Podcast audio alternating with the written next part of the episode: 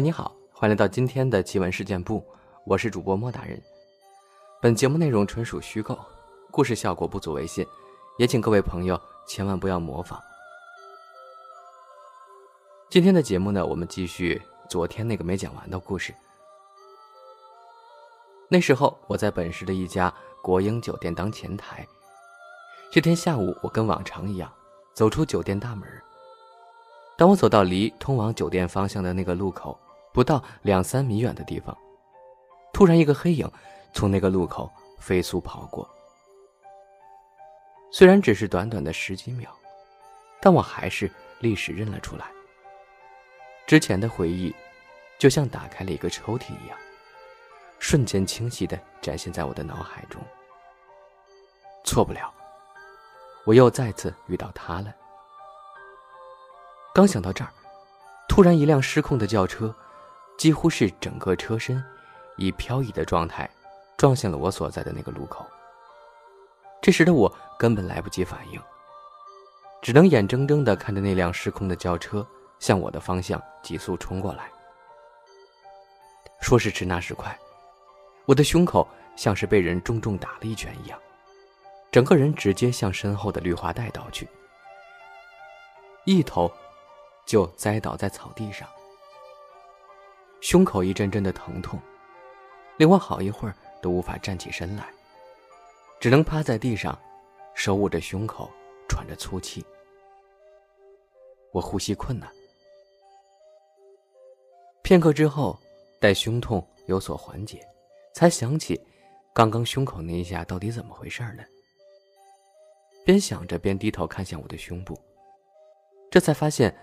我这段时间一直戴着的那块暗棕色的玉佩上已经满是裂痕，甚至有些地方已经成粉末状，掉落了，就好像是刚刚被狠狠砸了一样。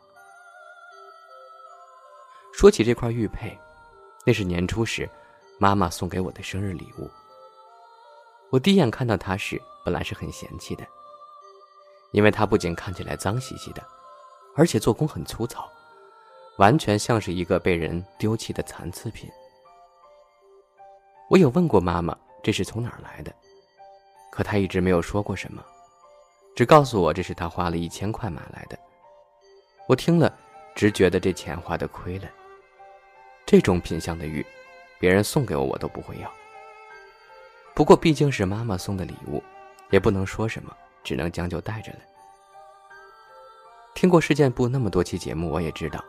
有的玉是可以为人挡灾的，不过以当时的情况，我也无法确定是否是玉在帮我挡灾。这个到现在为止也是百思不得其解。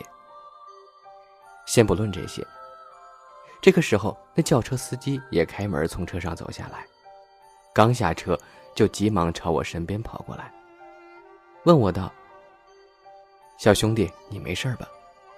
边问。边只听他嘴里还说道：“刚刚那人真是神经病，大晚上的还出来跑步，害我差点倒大霉。”我自然是没什么事儿，看那轿车也只是朝向我一侧的车门下面凹下去了一块。在那以后的第三天，还发生了一件震惊世界的大事儿，就是马航失踪了。可能大家会问我，为什么要在这儿提起马航呢？当然，我也不知道这件事儿跟那个神秘人有没有什么关联。只是当时我们酒店的一个会计莫名其妙的失踪了。当时酒店员工内部都在传他是不是也在那个马航上面，至今都生死未卜。故事到这儿呢就叙述完了。正如我开头所说的一样，这个故事没有结局，或许也永远不可能有结局，因为不知道什么时候。我还会再次遇见那个神秘的人，真有一种死神的感觉啊！总觉得这个黑影没那么简单。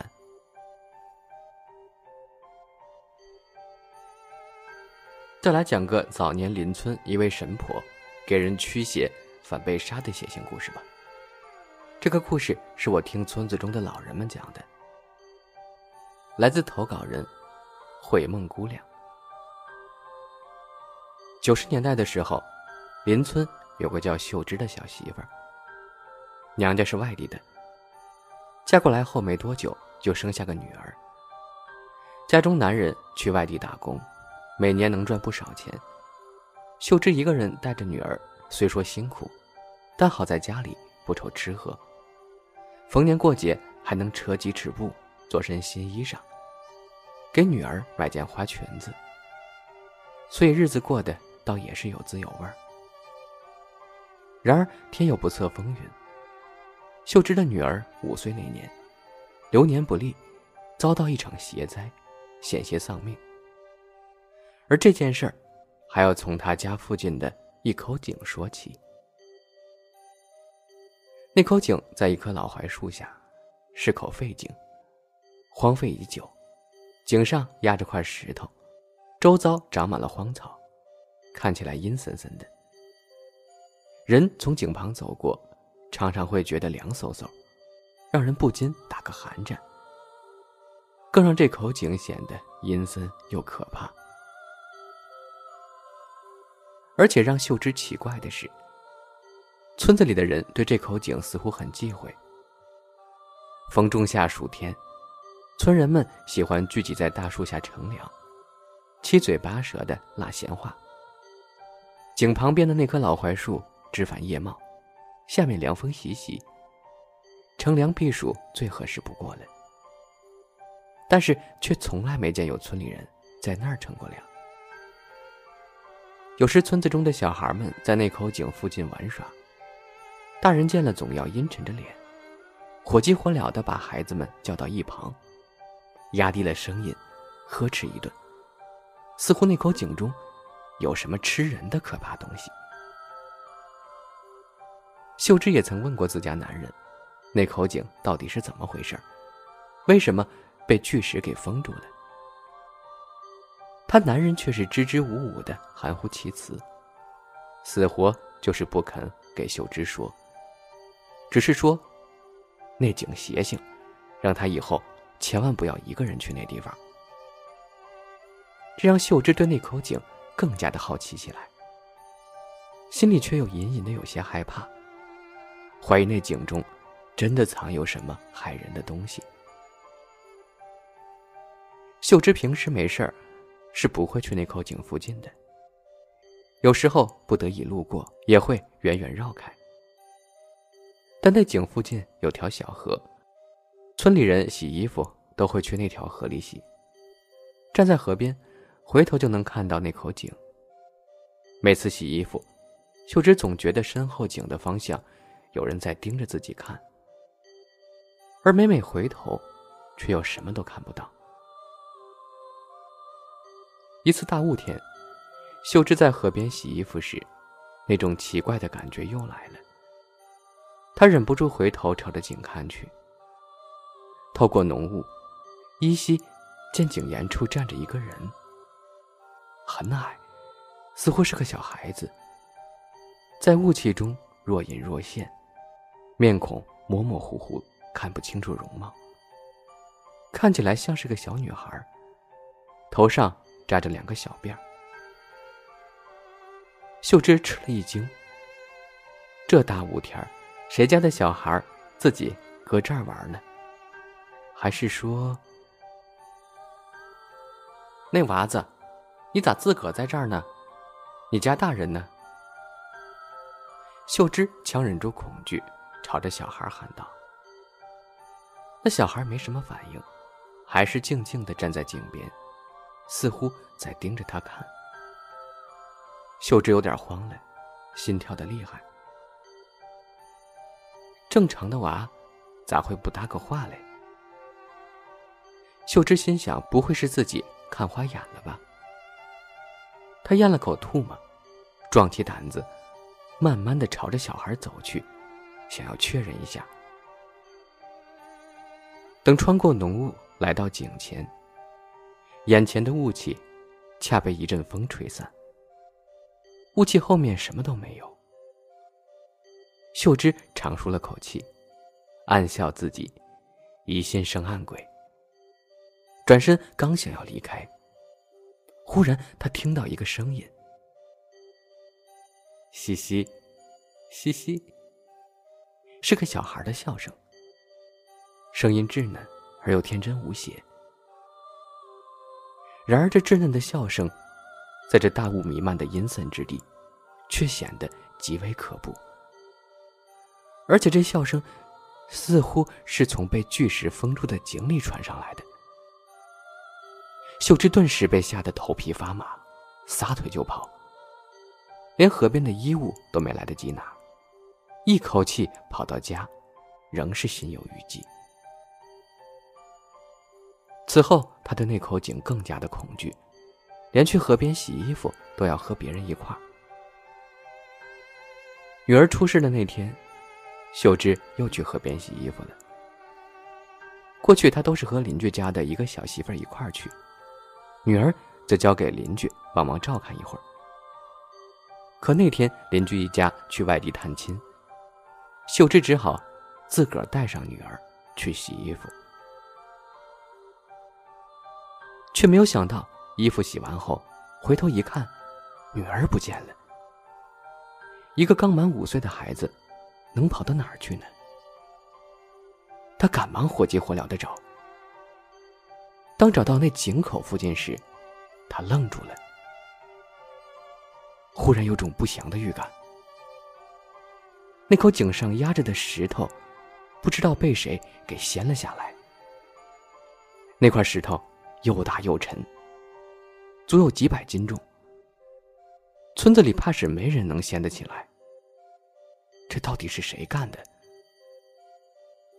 来不及细想，秀芝赶忙跑到井边，往井里一看，顿时心就被揪住了。他女儿果然掉到了井里，但万幸的是，还没有沉下去，在井水中浮浮沉沉的挣扎着。他大喊，叫女儿不要怕，抓住井绳，然后自己去附近叫人。却没想到，平日里熟络的村人，一听说他女儿掉到了槐树下的井里，顿时都变了脸色，推脱着不肯帮忙。秀芝是又气又急，不知道村里人这是怎么了，正心急如焚的时候。幸好碰到邻居一家探亲回来。邻居家的男主人叫柱子，和他家男人是从小光屁股玩到大的，称兄道弟，关系很好。一听说他女儿掉进井里，二话不说，便下井将他女儿捞了出来。这小女孩被捞上来之后，倒也没有哭闹，很乖巧的站在一旁玩自己头上的。花头绳。秀芝见女儿没事，心安了下来，赶忙给柱子道了谢后，领着女儿就回家了。但让秀芝没有想到的是，没过几日，秀芝就发觉，她女儿有点不对劲儿了，不像以前那样聪明伶俐，反而整天死气沉沉的。就喜欢一动不动的自个儿待着，有时喊他也不答应，还喜欢两眼直勾勾的盯着人看，嘴中还不时嘀咕着一些别人听不懂的话，行为举止很是异常，与从前判若两人。秀芝觉得女儿是不是掉到井里被吓着了，又给她喊了几次魂儿，也没什么用，又带她去看了大夫。开了一堆药，吃了病情不仅没有好转，反而越来越严重。有时半夜坐起来，他歪着脑袋盯着秀芝看。秀芝好几次都被吓得魂不附体。女儿的病情一直没有好转，秀芝天天愁眉不展。这事儿没过多久就被邻居知道了。邻居家的婆婆私下里就告诉她。说孩子掉进去的那口井啊，邪性。孩子保不齐是得了虚病了。要他实在不行，就出村子，往南走三十里，到一个叫做二道坡的村子，找一个叫做李姑的人。那个李姑是给人看事儿的，也就是俗话所说的神婆子。据说给人看事，非常的灵验。究竟小姑娘能不能救好呢？这个李姑会怎样处理这件事儿呢？